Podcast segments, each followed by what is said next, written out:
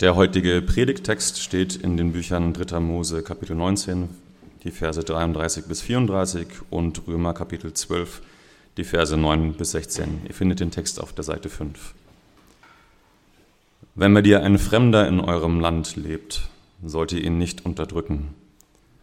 Der Fremde, der sich bei euch aufhält, soll euch wie ein Einheimischer gelten, und du sollst ihn lieben wie dich selbst denn ihr seid selbst Fremde in Ägypten gewesen. Ich bin der Herr, euer Gott. Eure Liebe sei ohne Heuchelei.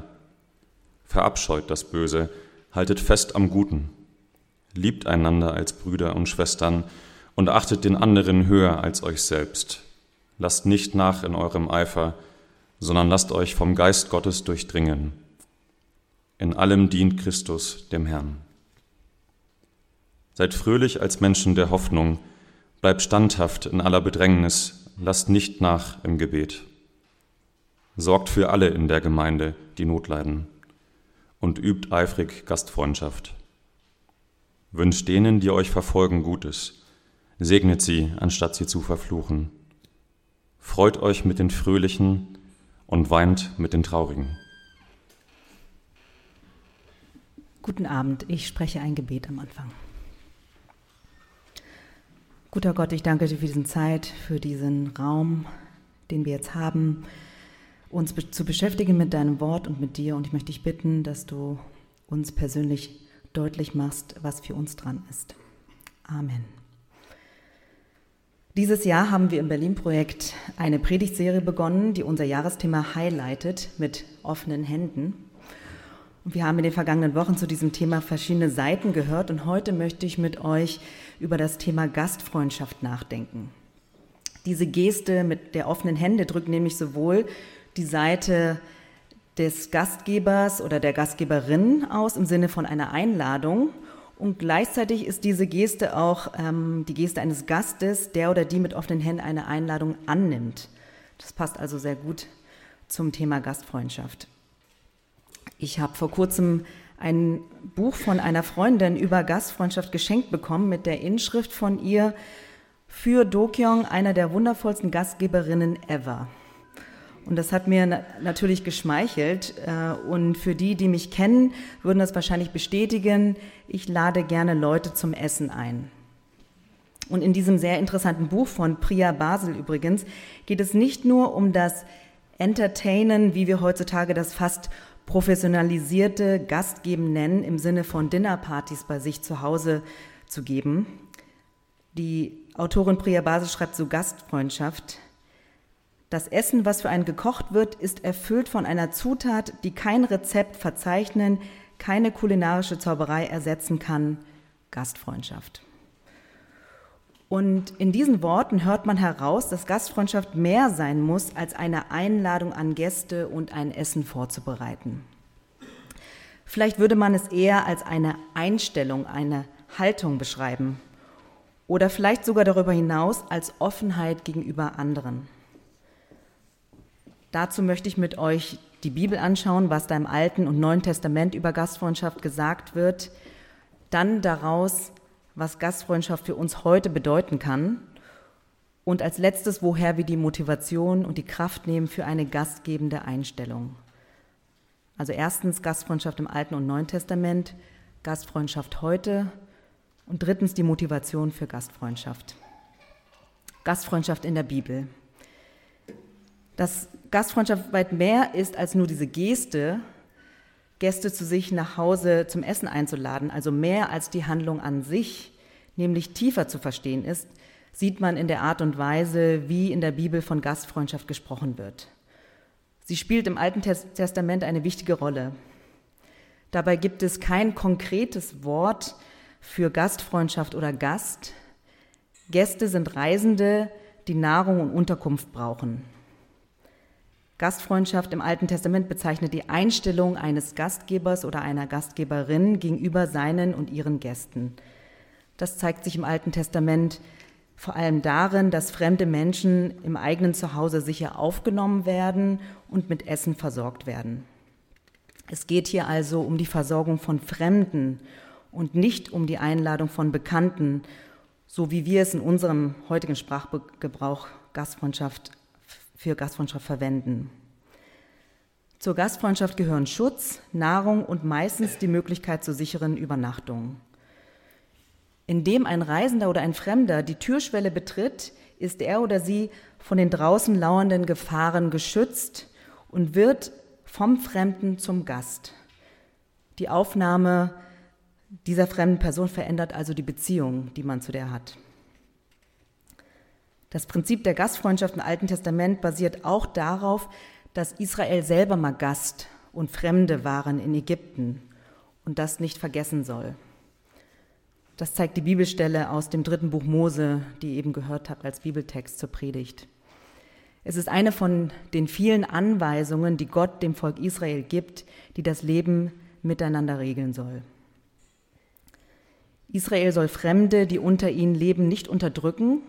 Sie sollen sie wie Einheimische behandeln und sogar noch stärker, sie sollen geliebt werden, wie man sich selbst liebt. Und daran sehen wir, dass Gastfreundschaft, so wie es im Alten Testament verstanden wurde, eine Haltung, eine Einstellung, eine Offenheit gegenüber anderen beschreibt. Diese Einstellung soll aus der Erfahrung aus der Erinnerung herauskommen, dass sie selber einmal Gast und Fremde waren und auch aus der Dankbarkeit gegenüber Gott, der sie aus der Sklaverei befreit hat.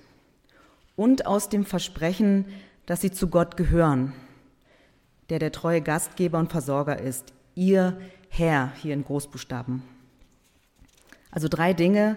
Einmal die Erfahrung, selber Fremde gewesen zu sein, aus Dankbarkeit zu Gott, der sie befreit hat, und aus der Verbindung zu Gott, der ihr Gastgeber, Versorger ist.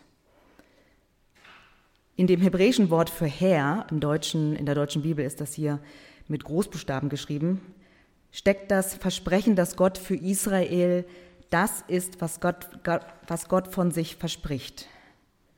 Gott sagt über sich, ich bin, der ich bin, ich bin für dich. Es ist die Selbstoffenbarung Gottes, und gleichzeitig auch ein Versprechen, dass er für Israel das ist, was Israel braucht. Im Neuen Testament wird das griechische Wort Philoxenia für Gastfreundschaft verwendet und übersetzt heißt es Fremdenliebe, Liebe gegenüber Fremden. Die Aufnahme von Fremden war in der griechisch-römischen Welt eine bekannte, grundlegende ethische Forderung. Das heißt, das war zu der Zeit damals bekannt, dass es gut ist, das zu tun. Im Römerbrief wird Gastfreundschaft ganz deutlich erwähnt. Diese Stelle ist aus einem Brief des Apostel Paulus an die Christen in Rom.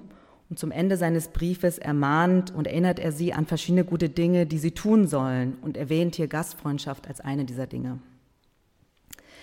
Und wenn man sich den Text anschaut, sieht man eine Steigerung.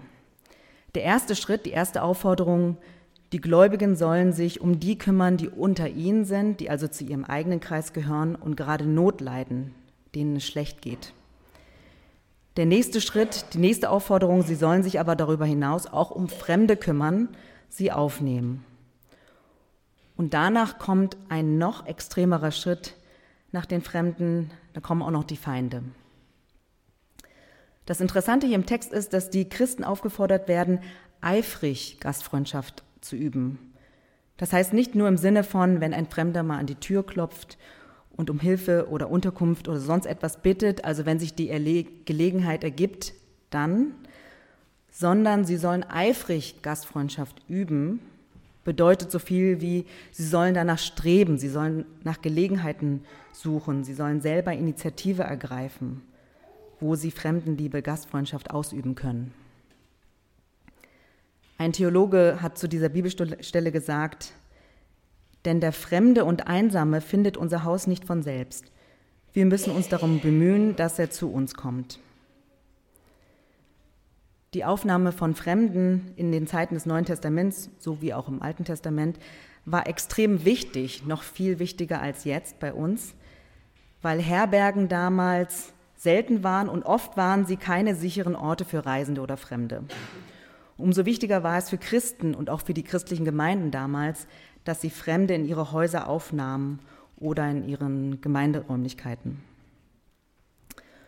Und so kann man Gastfreundschaft, so wie sie im Neuen Testament verstanden und praktiziert werden sollte, als Offenheit und Initiative, Aufnahme von Fremden und Unbekannten sehen, so wie auch im Alten Testament. Gehen wir mal einen Schritt weiter und schauen, was Gastfreundschaft dann heute für uns bedeuten kann.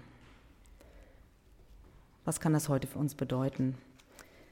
Ich hoffe, es ist deutlich geworden, dass wenn in der Bibel Gastfreundschaft erwähnt wird, nicht die Einladung von Bekannten und Freunden zu sich nach Hause gemeint ist.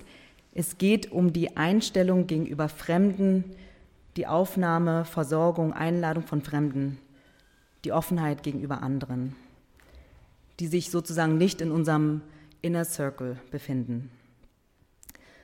Der französische Philosoph Jacques Derrida spricht von der absoluten Gastfreundschaft und ihr findet das Zitat auf Seite 2. Er schreibt, die absolute Gastfreundschaft erfordert, dass ich mein Zuhause öffne und nicht nur dem Fremden, der über einen Familiennamen, den sozialen Status eines Fremden und so weiter verfügt, sondern auch dem unbekannten, anonym, absolut anderen eine Stadt gebe, dass ich ihn kommen lasse, ihn ankommen und an dem Ort, den ich ihm anbiete, statthaben lasse, ohne von ihm eine Gegenseitigkeit zu verlangen den Eintritt in einen Pakt oder ihn nach seinem Namen zu fragen. Und ich finde, das kommt der biblischen Definition von Gastfreundschaft ziemlich nah. Die Bibel geht dann noch einen radikaleren Schritt, indem sie von Liebe zu Fremden spricht. Wer sind für uns die Fremden, die unbekannten, anonym, absolut anderen, wie es hier Derrida formuliert? Unsere gesellschaftliche Situation ist ganz anders als damals zu Zeiten des Alten und Neuen Testaments. Wir verfügen über ein ausgeprägtes Netz an Hostels, Hotels, Airbnb, es gibt sogar Couchsurfing. Die griechische Tourismusbranche verwendet sogar offiziell das Wort Philoxenia, Gastfreundschaft für sich. Es geht also nicht um die sichere Unterbringung von Reisenden, die unterwegs sind, weil sie sonst ungeschützt draußen wären und keine Unterkunftsmöglichkeiten hätten. Die erste Gruppe von Menschen, die mir einfällt, wenn ich mich frage, wer unsere absolut Fremden sind in unserer Gesellschaft, sind Menschen, die auf der Flucht sind. Sind Menschen, die aus ihrem ursprünglichen Lebens- oder Wohnort geflüchtet und in Berlin sind. Es gibt so viele unterschiedliche Gründe, warum Menschen von ihrem ursprünglichen Wohn Wohnort fliehen, um woanders einen sicheren, besseren Ort für sich zu finden. Gründe können politischer, sozialer und wirtschaftlicher Natur sein. Was diese Menschen aber verbindet, ist, dass sie als Fremde in eine neue Umgebung kommen und meistens ohne Möglichkeiten, sich selber Unterkunft und Versorgung zu verschaffen. Wir leben in einer Gesellschaft, wo es vom Staat her eine Art offizielle Form von Gastfreundschaft gegenüber Menschen gibt. Das sind Menschen, die sich aus begründeter Furcht vor Verfolgung wegen Herkunft, Religion, Nationalität, politischen Überzeugung oder Zugehörigkeit zu einer bestimmten sozialen Gruppe außerhalb des Herkunftslandes befindet und dort keinen Schutz erhält oder aus Furcht den dortigen Schutz nicht in Anspruch nehmen will oder als staatenlose Person nicht dorthin zurückkehren kann oder will. So die offizielle Definition für eine Person mit dem Geflüchtetenstatus die dann einen Asylantrag in Deutschland stellen kann. Es gibt also diese offizielle Möglichkeit und den Modus zur Aufnahme von Menschen auf der Flucht. Wie kompliziert dann das im Detail ist, was die Umsetzung angeht und wie sensibel dieses Thema für die einzelnen Staaten im Umgang mit der Praxis dieser Thematik ist, das haben wir in den Nachrichten und vielleicht auch aus persönlichen Beispielen vor Augen. Eine andere Gruppe von Menschen, die mir bei der Beschreibung einfällt, sind wohnungslose und obdachlose Menschen in unserer Gesellschaft. Das sind doch die Menschen in Berlin, die ungeschützt draußen auf der Straße obdachlos sind, ausgeliefert allen möglichen gefährlichen Situationen, die sich aus einer wohnungslosen Situation her ergeben. Interessant finde ich, dass sowohl bei Derrida als auch in der Bibel, wenn Fremde genannt werden, denen Gastfreundschaft gewährt werden soll, nicht gesagt wird, nur den Netten, die sich gut verhalten und angenehm sind, denen gewähre Gastfreundschaft. Und so nehme ich nochmal die Beschreibung von Derrida, dem Unbekannten, anonym, absolut anderen. Jemand, der oder die uns wirklich fremd ist. Dem sollen wir Gastfreundschaft gewähren. Ich würde sagen, dass obdachlose Menschen uns oft ziemlich fremd erscheinen, weil sie sich in einer uns fremden Lebenswelt bewegen, oft am sogenannten Rand der Gesellschaft. In Berlin gibt es mehrere Notunterkünfte für wohnungslose und obdachlose Menschen während der kalten Monate im Jahr. Die Notunterkunft der Berliner Stadtmission in der Nähe des Hauptbahnhofes ist einer dieser Orte, wo, wie ich finde, Gastfreundschaft, Liebe gegenüber fremden Menschen in Not umgesetzt wird. Passenderweise werden die Menschen, die die Notunterkunft aufsuchen, Gäste genannt. Ich habe einige Jahre in so einer Notunterkunft mitgeholfen und eine interessante Beobachtung gemacht. In dem Moment, wo ein Gast die Notunterkunft betritt, verschwimmt irgendwie der Unterschied zwischen den Helfern und Helferinnen und den Gästen und es beginnt eine Begegnung auf Augenhöhe. Der oder die Fremde wird zu einem Gast und was dann oft im Laufe des Abends oder der Nacht passiert, beim Abendessen oder beim kurzen Gespräch, beim Verteilen der Schlafplätze oder Verteilen der Zahnbürsten und Handtücher. Man merkt, dass die Menschen, die einem sonst in unserem Alltag im Straßenbild so fremd vorkommen, doch ziemlich ähnliche Gedanken, Themen und Sehnsüchte haben wie man selber. Wie man selber eine gesicherte Wohnung, Unterkunft haben und die, die wir versorgt sind. Übrigens gibt es die Möglichkeit, auch diese Erfahrungen selber zu machen, indem ihr eine Notunterkunft besucht. Es gibt mehrere Leute vom Berlin-Projekt, die das jetzt auch noch regelmäßig tun und die Informationen dazu gibt es immer im Programmheft. Es ist eine Art, Gastfreundschaft auszuüben. Aber nehmen wir mal den Staat und solche offiziellen Einrichtungen beiseite. Was kann diese Aufforderung der Gastfreundschaft im biblischen Sinne für uns Einzelne noch bedeuten? Wer sind unsere Fremden, die uns vielleicht noch viel näher sind? Sind es vielleicht Menschen, deren Denken und Handeln uns fremd erscheint, die anstrengend für uns sind? Wenn wir die Radikalität der Aufforderung ernst nehmen, wäre es ganz krass gesagt, und ich finde, es gibt da kein Drumherum Weichreden, dass Christen, Gläubige aufgefordert sind, Fremde aufzunehmen, mit ihnen zu interagieren, ja, sie nicht nur aufzunehmen, sondern sie auch wie Leute, die nicht fremd sind, wie die eigenen Leute zu behandeln. Ja, sie sogar zu lieben. Unsere Häuser und Wohnungen zu öffnen und Unterkunft zu geben. Und das nicht nur tun, wenn jemand an unsere Tür klopft und, und darum bittet, sondern, wie Paulus es in seinem Brief an die Christen in Rom beschreibt, sich, sich aktiv darum zu bemühen. Eine Instant-Reaktion, die bei mir dann hochkommt, ist, dass ich denke, das ist doch total unrealistisch. Das kann kein Mensch. Das können nur ganz besondere Menschen, die, ein, die eine bestimmte Berufung dazu haben, sich das zur Lebensaufgabe gemacht haben, sich völlig hingeben, alles stehen und liegen lassen und sich um nichts anderes kümmern, als fremde Menschen Unterkunft zu geben, die es brauchen und sie einladen und sie versorgen.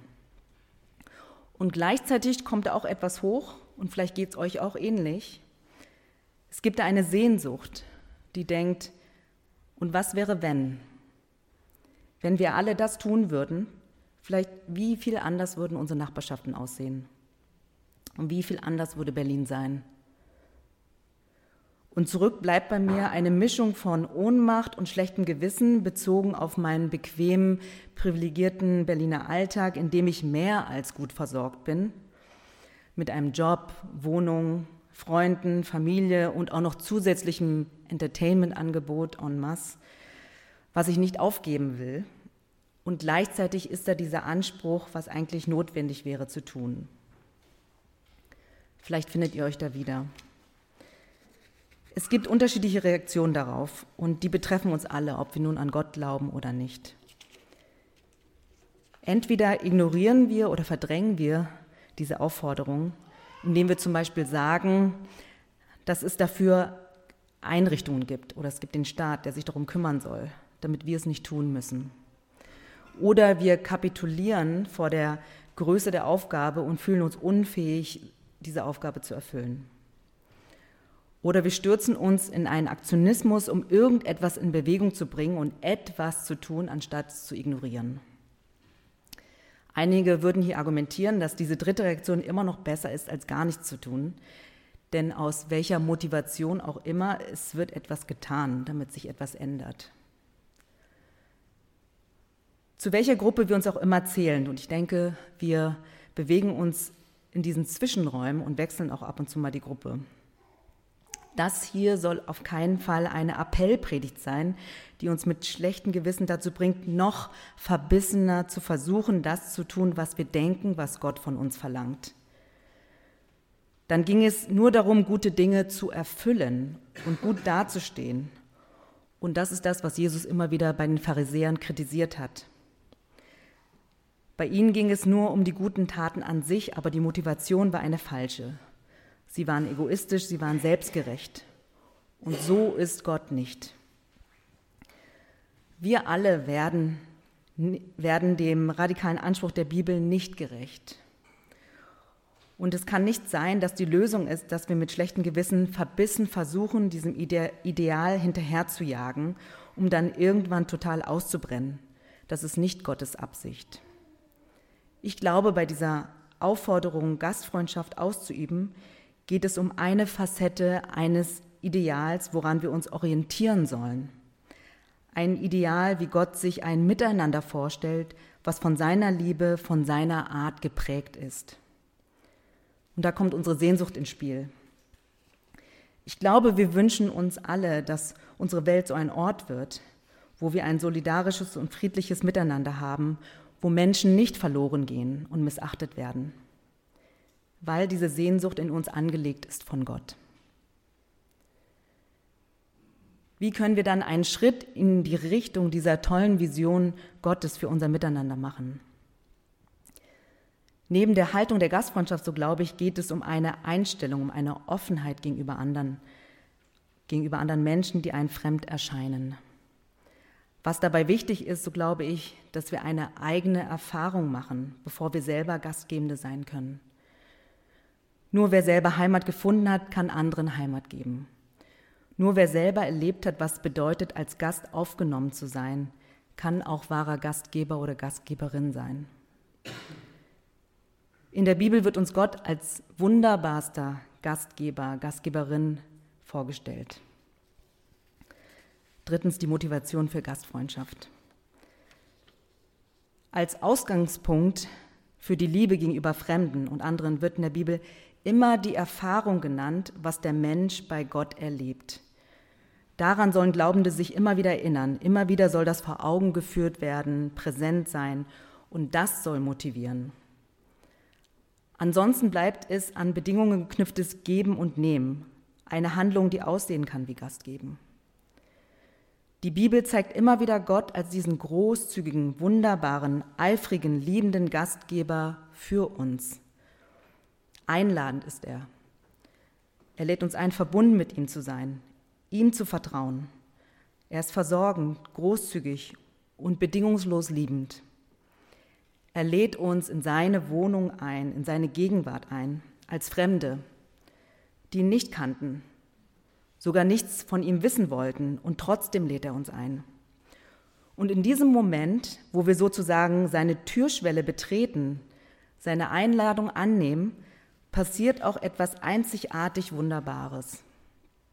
Wir werden von Fremden zu seinen Gästen und sogar viel mehr. Wir werden seine Kinder. Oder wie Jesus Christus es ausgedrückt hat, zu seinen Geschwistern. Und in seiner Gegenwart sind wir keine Fremden mehr. Das ist die Grunderfahrung, zu der uns Gott in Christus immer wieder einlädt, bei ihm und mit ihm zu wohnen, bei ihm zu sein, zu verweilen die absolute Gastfreundschaft zu erleben, wie es sich anfühlt, bedingungslos angenommen zu sein in seiner Gegenwart. Und indem wir das persönlich immer wieder erleben, soll diese stark erlebte Liebe und Gastfreundschaft bei Gott unsere Quelle sein, unsere Motivation sein, auch selber Gastgebende zu sein, eine Offenheit gegenüber anderen zu leben. Wie können wir Gott als unseren Gastgeber erleben, so dass es uns verändert und zu wahren Gastgebenden macht. Ich glaube, es sind Momente, Erfahrungen, wo wir Gott als unseren persönlichen, wunderbaren Gastgeber erleben, wo wir sein dürfen und bedingungslos angenommen sind. Ein paar Beispiele. Die Kontemplation. Ich bin ein großer Fan von der Kontemplation, dieser urchristlichen Form des wortlosen Gebets, wo man in der Gegenwart Gottes schweigend verweilt und sich öffnet für Gott. Es ist eine Glaubenspraxis, spürbar, ganzheitlich zu erleben, was es bedeutet, in Gottes Gegenwart eingeladen zu sein. Mit allem, was ist und was sich zeigt. Alles Negative und Positive und einfach da zu sein mit leeren, offenen Händen. Einfach da sein zu dürfen. Und zu erleben, was es heißt, dass nur ich genug bin, so wie ich bin, ohne was gebracht oder geleistet zu haben. Und die Richtung der Kontemplation ist nie eine selbstorientierte, selbstfokussierte Innenschau, die zum Zweck hat, dass es nur mir selbst gut geht, sondern öffnet sich Gott und somit dem, was Gott will. Und das ist immer, wie wir sehen, nach außen gerichtet, in eine Handlung der Barmherzigkeit und Gastfreundschaft und Liebe gegenüber anderen. Nur, dass es aus dem Berührtsein und Bewegtsein heraus geschieht, was immer Gottes Weg ist. Also ein ganz realer und praktischer Weg, selber Gottes gastgebende Großzügigkeit für sich zu erleben und so auch gastgebend zu sein. Oder wir erleben das auch im Abendmahl.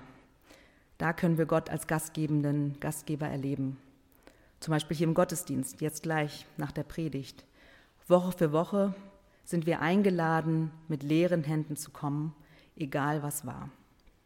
Und wir werden beschenkt und wir dürfen erleben, wie freundlich Gott und großzügig er ist. Uns wird zugesprochen, schmeckt und seht, wie freundlich der Herr ist. Was sind eure Orte oder Momente, wo ihr erlebt, geliebt und angenommen zu sein? Diese Dinge können Quellen für unser Gast geben und unsere Offenheit gegenüber anderen sein. Als Glaubende lädt uns Gott ein, das immer wieder bei ihm zu erleben und ich glaube, das ist der nachhaltige Schritt, eine gastgebende Haltung zu lernen, das selber bei Gott zu erleben und auch offen für Gelegenheiten in unserem Leben zu sein und dort Gastfreundschaft, eine Offenheit für andere zu wagen. Sind es Menschen, denen wir in unserer Nachbarschaft begegnen? Sind es vielleicht sogar unsere eigenen Nachbarn, die uns bisher fremd sind? Es gibt eine Sache, die nur in der Begegnung, in der Interaktion geschieht, wenn wir uns trauen, diese Offenheit gegenüber anderen auszuprobieren. Und damit möchte ich enden mit einem praktischen Beispiel, was uns inspirieren kann, uns auf eine Offenheit gegenüber anderen einzulassen, was uns dann auch selber verändert. Es ist ein Beispiel aus einer Berliner Wohngemeinschaft in der Nauninstraße in Kreuzberg, wo Menschen unterschiedlicher ethnischer und sozialer Herkunft temporär oder langfristig miteinander leben. Und in diesem Zitat geht es darum, wie man einer fremden Person begegnet. Da schreibt jemand, für mich bedeutet dies, dass ich einfach ohne Vorgaben die Themen der Begegnung nicht durch meine Fragen vorgebe, sondern etwas von mir preisgebe, sodass eine Atmosphäre des Vertrauens entstehen kann, in der auch der Fremde mir etwas von sich sagen kann. Wenn Menschen sich im Respekt begegnen, treten sie als Fremde in die Welt des anderen ein, um dann in ihrer Welt den anderen als Gast aufzunehmen. Wir werden gereinigt von vielen uns unbewusst anhängenden Privilegien, Vorrechten und auch zumindest teilweise von Herrschaftswissen.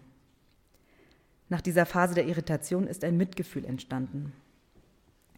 Konnte ich es im Alltag bei meinen Entscheidungen beibehalten, wurde dem Hochmut in mir ein Riegel vorgeschoben. Dann stehe ich mit meinen Schwächen neben dem Gast, mit seinen Schwierigkeiten und kann ihm irgendwann beistehen, ohne mich über ihn zu erheben. Diesen Weg darf ich immer neu in der Kommunität üben. Er ist für mich ein Glaubensweg und sagt etwas über die erhoffte Beziehung zu Gott aus.